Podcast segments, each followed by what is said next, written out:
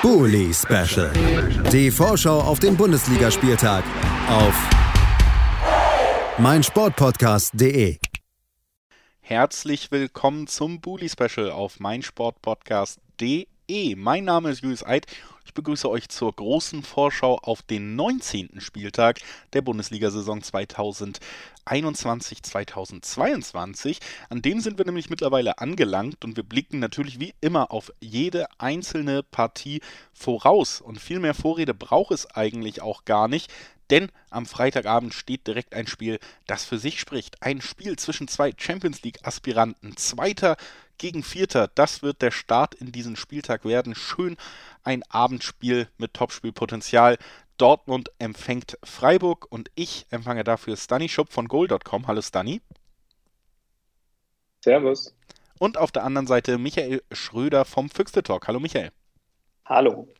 Damit sind wir also vollzählig besetzt hier direkt zum Start und können anfangen zurückblicken auf das wilde Spiel des BVB am letzten Spieltag. 2 zu 0 lag man in Frankfurt zurück und hat es dann tatsächlich geschafft, noch 3 zu 2 zu gewinnen. Stani, was war das für ein Spiel? Ja, verrückt. Tut eigentlich ganz gut. Äh, war ein bisschen wild, also ist aber, glaube ich, für keinen äh, Beobachter, der Dortmund irgendwie in der Saison verfolgt, irgendwie noch überraschend. Ähm, normalerweise war es ja eigentlich immer umgekehrt, also dass Dortmund keine Führung äh, über die Zeit bringen kann, aber nach Rückständen sind die irgendwie diese Saison extrem stark. Ich meine, irgendwie irgendwas gelesen zu haben mit über zehn Punkten nach Rückständen noch äh, geholt. Ähm, aber wieder hat man sich halt irgendwie so eine, so eine gute Ausgangssituation selber kaputt gemacht, weil bis zum 1-0 Frankfurt halt wirklich gar nichts zu melden hatte. Also sowas von gar nichts. Und die Chancenverwertung war halt wieder ein bisschen ähm, mau beim BVB. Und dann kriegst du halt Gegentore, wie du sie halt die ganze Saison schon bekommst, äh, durch äh, Passivität, durch äh, unnötige Ballverluste, auch schon im Aufbauspiel. Das, das 2 0 ist ja ich weiß nicht, das 1 war die Standardsituation, ne? Genau. Ja, ja, ja, genau. Und, und das 2-0 war aus einem ganz ruhigen Aufbauspiel, wo eigentlich die Frankfurter auch nicht pressen oder hoch anlaufen, eigentlich gar nichts von beiden. Äh, ein unnötiger, unsauberer Pass in die Mitte, dann auf den Gegner aufgedreht und schon rennt man halt irgendwie den Ball hinterher.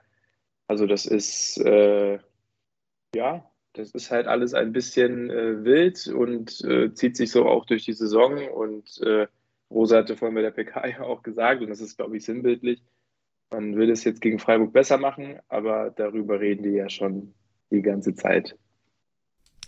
Das ist also das letzte Spiel des BVB und auch bei den Freiburgern hat eine 2 zu 0 Führung durchaus eine Rolle gespielt. Die Freiburger haben nämlich 2 zu 0 geführt gegen Arminia Bielefeld den Tabellen 17. und dann am Ende doch nur 2 zu 2 gespielt, also zwei Punkte liegen lassen, die einen natürlich noch mehr in der Tabelle da ganz oben gefestigt hätten. Michael, was machst du aus dem Auftritt der Freiburger zum Rückrundenauftakt?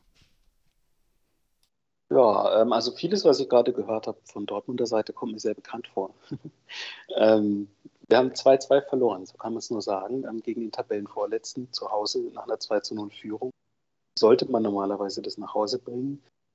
Nur, äh, ja, wir haben auch, wir leben in einer Pandemie und da können nicht immer alle spielen, die gerne spielen wollen oder die spielen sollten, weil sie in der ersten Elf sind. Das ist natürlich schwierig, ähm, dieses Was wäre, wenn ähm, zu spielen, aber ganz klar, wenn der beste Torwart aktuell der Liga ausfällt, wie er auch am Freitag wieder ausfallen wird, ist es mal eine Schwächung. Dasselbe gilt für die Innenverteidigung mit Nico Schlotterbeck. Auch er wird Freitag nicht spielen können das hat man tatsächlich gemerkt ähm, über die gesamte Dauer des Spiels eigentlich, dass da so ein bisschen gewackelt wurde. Ähm, naja, also ich sag's mal so, wenn du beim vorletzten ähm, glücklich nicht verlierst dann zu Hause ähm, und dann gegen nach Dortmund fährst und da weißt, es ist auch eine Weile her, dass man da gewonnen hat.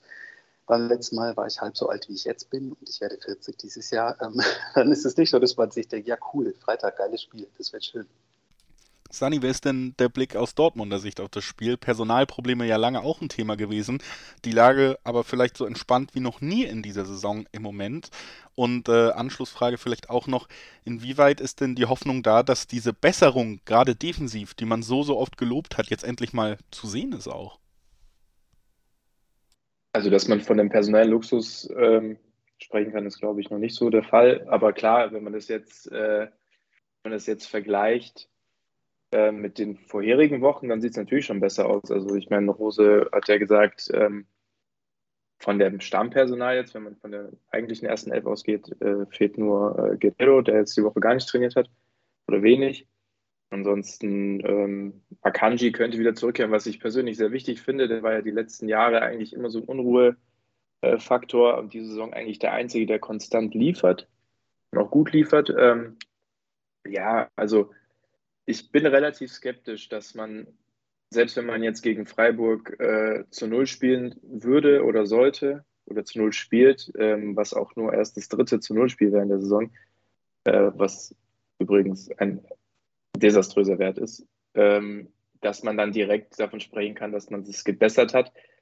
Äh, es muss halt einfach eine Konstanz rein und die ist einfach gerade nicht gegeben und ähm, Freiburg ist mit, also mehr als im Soll. Ich glaube, da sind wir uns alle einig und äh, hat in dem Fall natürlich nichts zu verlieren, außer natürlich so die eigenen Ambitionen, die man jetzt ein bisschen angepasst hat oder angepasst haben könnte.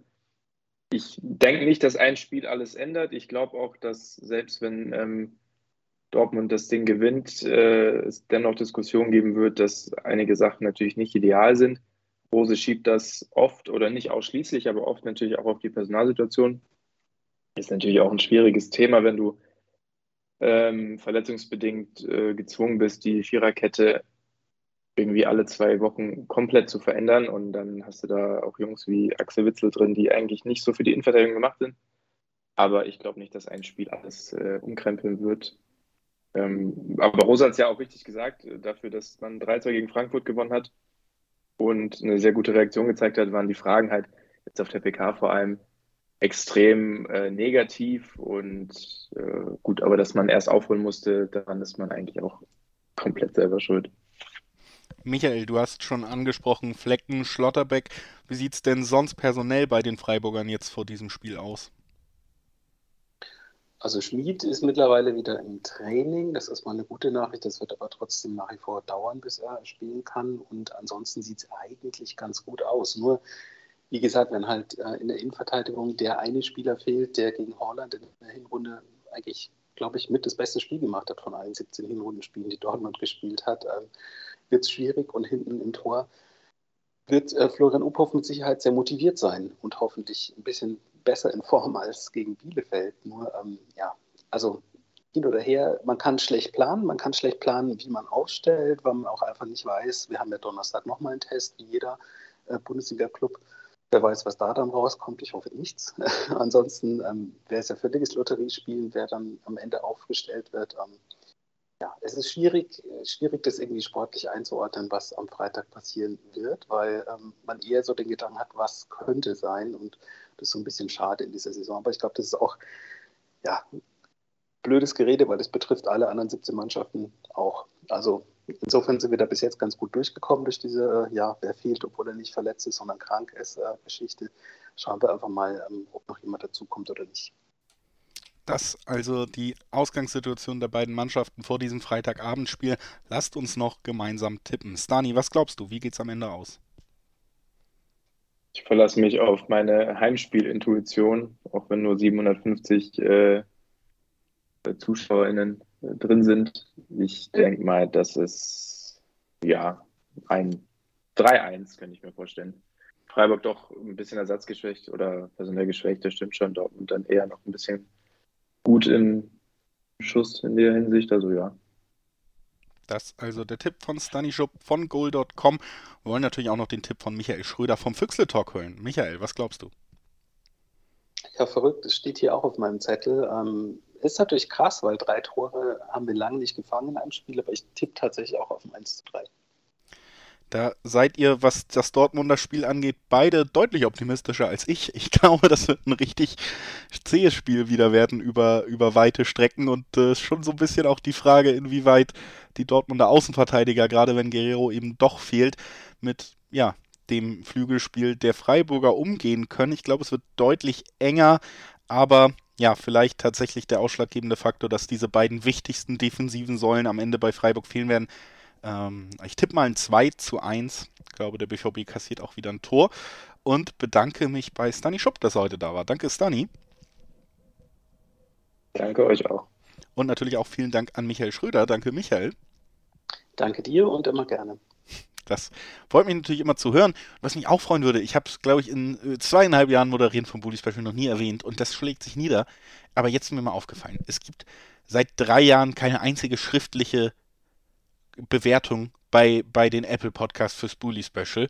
Natürlich äh, gibt es schon Sternewertungen und so, ähm, aber falls ihr da vielleicht auch mal nette Worte schreiben wollt, dann macht das doch vielleicht. Mal gebt mal fünf Sterne, schreibt mal was Nettes unter, das würde mich sehr freuen. Das erste Mal, dass ich das darum bitte, seit ich dieses Format moderiere, tut mir doch mal den Gefallen. Und tut mir noch einen weiteren Gefallen, bleibt gern dran, denn gleich sprechen wir über den FC Bayern, der muss in Köln ran, nach einer ganz kurzen Pause. Bully Special. Die Vorschau auf den Bundesligaspieltag auf meinsportpodcast.de.